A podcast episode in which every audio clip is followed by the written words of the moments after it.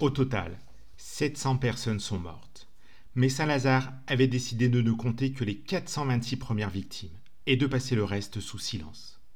Au total, 20 000 maisons détruites par la pluie qui est tombée du 25 au 26 novembre 1967, soit un cinquième des précipitations de cette année-là. Dans certains quartiers de Lisbonne, l'eau était concentrée dans un volume de 170 litres par mètre carré.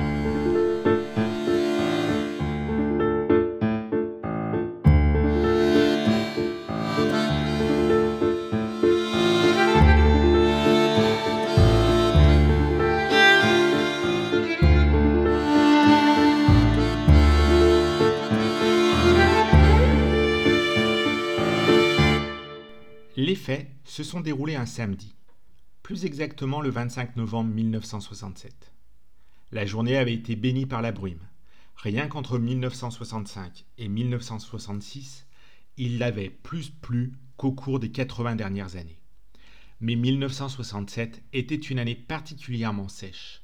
Il n'avait pas plu de tout l'automne, et ces gouttes étaient pour la population les bienvenues. Tout a commencé à empirer entre 19h et 3h du matin.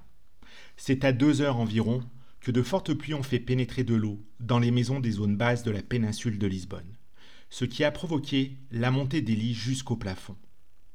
Il en était de même dans les villes de Villafranca de Gira, d'Alandra, de Cascais, d'Alenquerque et de Lourès. Pendant que tout le monde dormait, le niveau de l'eau du Tage avait monté de 4 mètres en à peine 5 heures. Cette nuit-là, il a plu un cinquième de ce qui avait plu pendant toute l'année. On estime qu'au total, plus de 700 personnes seraient mortes pendant les trois premiers jours de pluie constante. Cependant, pour Saint-Lazare, les chiffres étaient bien différents. Selon lui et l'État nouveau, ils estimaient qu'au total, il n'y avait eu que 426 morts. Les chiffres n'étaient cependant pas très cohérents. 50 jours après la grande inondation de Lisbonne, des corps apparaissaient encore sous les rues boueuses et les bâtiments détruits par la force des courants. Mais les inondations de 1967, malheureusement, n'étaient plus d'actualité dans les journaux.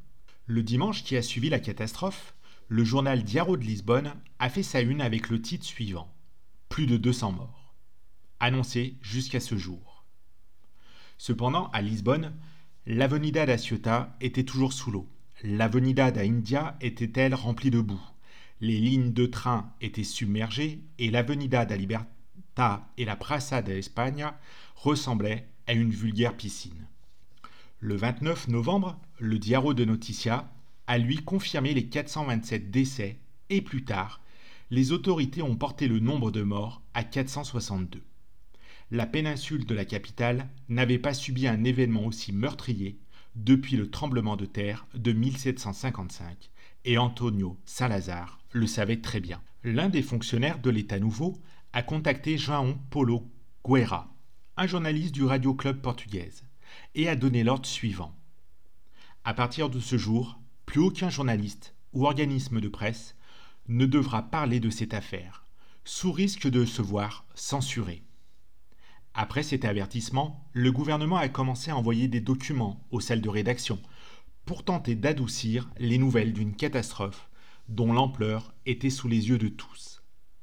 Peu de temps après, un autre avertissement tombe. Celui-ci indique que les titres ne peuvent pas dépasser la largeur d'une demi-page, sous peine de passer carrément sous censure. Cependant, un groupe de personnes n'est pas resté silencieux face au crayon bleu de Saint-Lazare. Il s'agissait des étudiants. Georges Chemoès et José Brazo étaient avec Seca Afonso lors d'un voyage entre Coimbra et Lisbonne lorsqu'ils ont appris ce qui se passait par la radio.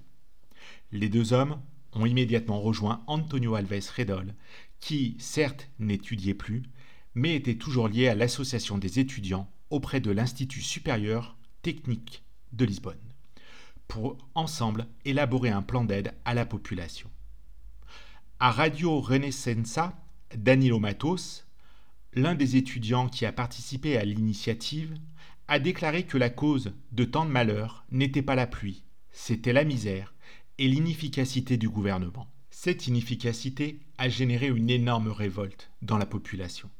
Le journal Solidaridad Estudantil, paru après les inondations, était le seul qui a échappé à la censure et il se vendait pas moins de 10 000 exemplaires par numéro.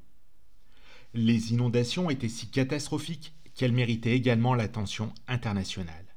Le photographe anglais Terence Spencer, lauréat du World Press Photo en 1968, est venu au Portugal pour photographier sans filtres dictatoriaux les cadavres, la boue et les décombres dans les rues de Lisbonne.